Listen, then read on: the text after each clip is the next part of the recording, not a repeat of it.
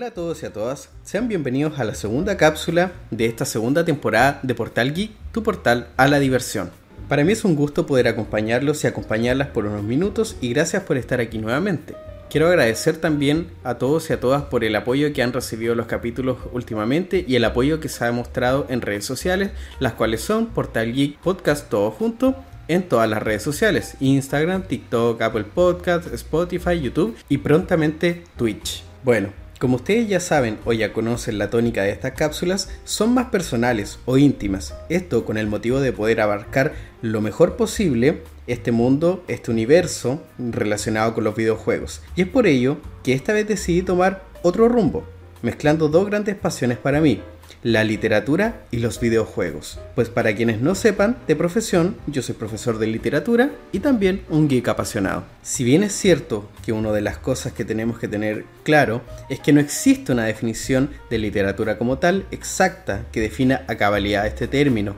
y lo que con ello trata de abarcar, para uso y entendimiento de esta cápsula, usaremos una concepción socialmente entendida y aceptada de este término, definiendo literatura como el arte de la expresión hablada o mayormente escrita, la cual puede ser en verso o prosa. Quizás esto sea lo más relacionado con el mundo de la pedagogía que haya hecho referente al podcast o este proyecto, pero había que definir más o menos un término que pudiéramos entender todo y ver cómo esto se va relacionando con el mundo de los videojuegos. Ya que esta es una definición amplia y simple, la cual puede ser entendido por todas y todas, con este preludio ya concluido podemos comenzar a fusionar estos dos universos. Con base en la definición anterior, podemos rescatar la palabra arte, y es que hoy en día los motores gráficos que poseen los videojuegos modernos, en combinación con los poderosos hardware que salen día a día, propician la creación de verdaderas obras de arte, las cuales pueden rivalizar en algunos casos y aunque sea por escasos momentos con el cine, las cuales convergen como la expresión visual de las ideas y pensamientos de los desarrolladores y creadores de videojuegos. Qué hermoso sonó todo eso, es rimbombante, pero es una buena manera de poder aproximar esto esta comparación entre el cine y los videojuegos en el mundo moderno en el cual nos desenvolvemos hoy, lleno de tecnología, con nuevos avances, con nuevas tecnologías saliendo día a día. Pero luego de ponerme a analizar todo el apartado gráfico, toda la parte narrativa, todo lo que tiene que ver con el diseño de un videojuego, llegué a la siguiente pregunta. ¿Son los videojuegos arte como tal? Tal vez para más de alguno o alguna la respuesta es subjetiva, personal, o al menos para mí lo es son una forma más de expresión de la creatividad humana, del ingenio y del alma del ser humano, en donde plasma sus ideas con el fin de producir un efecto catárquico en quien decida jugar estas obras. Suena grandilocuente y exagerado, y quizás lo sea, pero para mí es la realidad. Ahora bien, ustedes dirán que muchos juegos son una basofia visual y que no entregan nada relevante, pero aún así las cosas que nos generan apatía están generando algo en la persona, por lo cual no nos podemos hacer los indiferentes o las indiferentes respecto a esto. Y es que todo este universo fue escalando muy rápido a mi parecer, sobre todo en el apartado literario. Muchos desarrolladores ocupaban los cuadros de diálogo de los personajes, como por ejemplo los NPCs o simples letreros dentro de creaciones para transmitir ideas, historias, pensamientos, ampliar el lore de una franquicia, tal cual como si se tratase de un libro interactivo mayormente. Existen por ejemplo videojuegos que poseen una historia profunda, que se desarrolla lenta pero de forma atrapante, la cual debe ser guionizada para un desarrollo más claro y que gracias a esta acción han sido merecedoras de galardones por parte de entidades literarias reconocidas, como es el caso de The Last of Us, parte 1 obviamente, la cual ganó el premio de logro sobresaliente por su guion, premio otorgado por el Gremio de Escritores Americanos. Pero este es un ejemplo moderno, pero desde antaño existen videojuegos que realizaban acciones similares, incluso mezclando su apartado literario con la filosofía o la astrología, presentando una historia que buscaba agregar toques de cuestionamiento personal y uso de pensamiento crítico. Muchos son los RPGs de antaño que son acreedores de este tipo de acciones, como por ejemplo la saga de Final Fantasy, la saga de Chrono Trigger, Undertale o Earthbound, por ejemplo, los cuales parecían juegos simples con sprites amigables y colores llamativos, con mecánicos de juego simple, aunque se tenía que emplear una estrategia para ello, pero que en su diálogo escondían temáticas profundas como el cuestionamiento de la existencia, el concepto de identidad y pertenencia tenência? Percepciones distintas de la tolerancia o la aceptación, conflictos dogmáticos o teológicos, y todo esto desarrollado por medio de los antes mencionados diálogos. Y todos estos aspectos que menciono aquí muchas veces se veían amplificados por medio del personaje que emitía estos parlamentos, estos diálogos, sus características, sus atribuciones y el propio desarrollo del personaje. Un ejemplo básico podrían ser los personajes con cualidades divinas, los cuales siempre entraban en discusiones filosóficas relacionadas con la existencia, denostando los inferiores pero envidiando su mortalidad, lo cual es algo propio de la cosmogonía literaria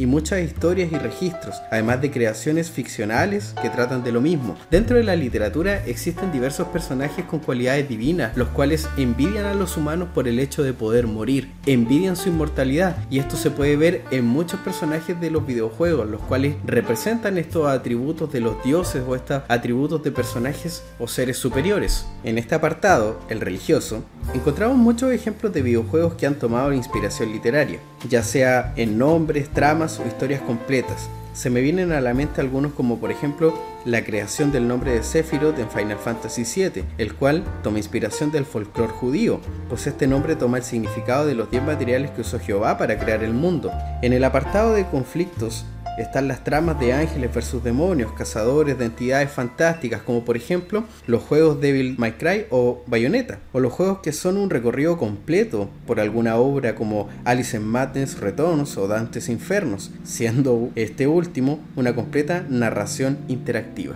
Por su parte, es imposible negar el hecho de que no solo los libros han inspirado la creación de ciertos videojuegos, sino que pasa al revés igualmente. Los videojuegos han inspirado la creación y escritura de ciertos libros, como es el caso del libro llamado Space Invaders, de la autora chilena Nona Fernández, inspirado en el videojuego homónimo. Con esto último, podemos afirmar entonces que esta es una relación simbiótica que ha resultado sumamente positiva para ambos mundos, en donde la mezcla de estos tipos de arte ha resultado en la creación de grandes títulos y obras, ampliando el número de personas con las que podría haber interactuado la obra original por sí sola. Ahora, Sé muy bien que lo que acabo de exponer suena un poco catedrático, por así decirlo, como si estuviera tratando de explicarlo dentro del aula de clases, pero es que tratando de investigar o recopilar información que fuese de relevancia para esta cápsula, me di cuenta que hay muchas aplicaciones pedagógicas para los videojuegos y sobre todo en el apartado de la literatura. Existen muchos profesores que han tratado de conectar el mundo literario ocupando por ejemplo cinemáticas de videojuegos para tratar de explicar ciertos episodios literarios que son universales y que son universalmente entendidos por todos los alumnos. Esto también se puede ver un poco en el apartado de la historia, la cual ha influido mucho en el mundo de los videojuegos y ha propiciado también el conocimiento de ciertos fenómenos históricos en las sociedades más jóvenes o en los adolescentes. Ahora bien, también los videojuegos son un gran ente de transmisión de cultura y de culturas ajenas a la que están inversos los videojugadores, como por ejemplo es el caso de la franquicia de God of War, la cual nos pone dentro de los zapatos, ya, o de las botas, por así decirlo, de las chalas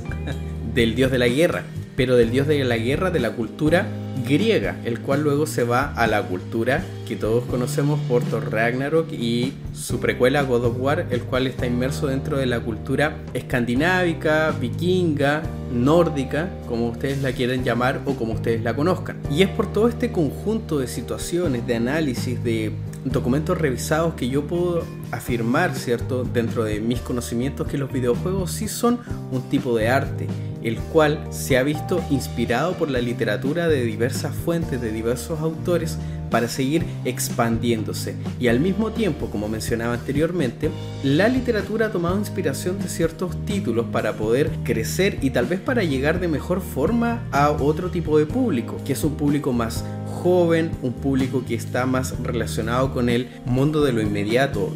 el apartado gráfico, el mundo digital, en vez de apartado literario o el mundo de los libros como tal. Es por eso que ahora yo les pregunto a ustedes, para ustedes, ¿existe una relación entre los videojuegos y la literatura? Y también, ¿ustedes consideran que los videojuegos son un arte? Te invito a dejar la respuesta en esta pequeña encuesta que va a estar abajo de este capítulo en el podcast y con esto despedimos esta segunda cápsula de la segunda temporada. Espero que haya sido de tu agrado, espero que la hayas disfrutado y te invito a seguirnos en todas nuestras plataformas y redes sociales como Portal Geek Podcast, todo junto ahora. Nos vemos en la siguiente cápsula o en el siguiente capítulo.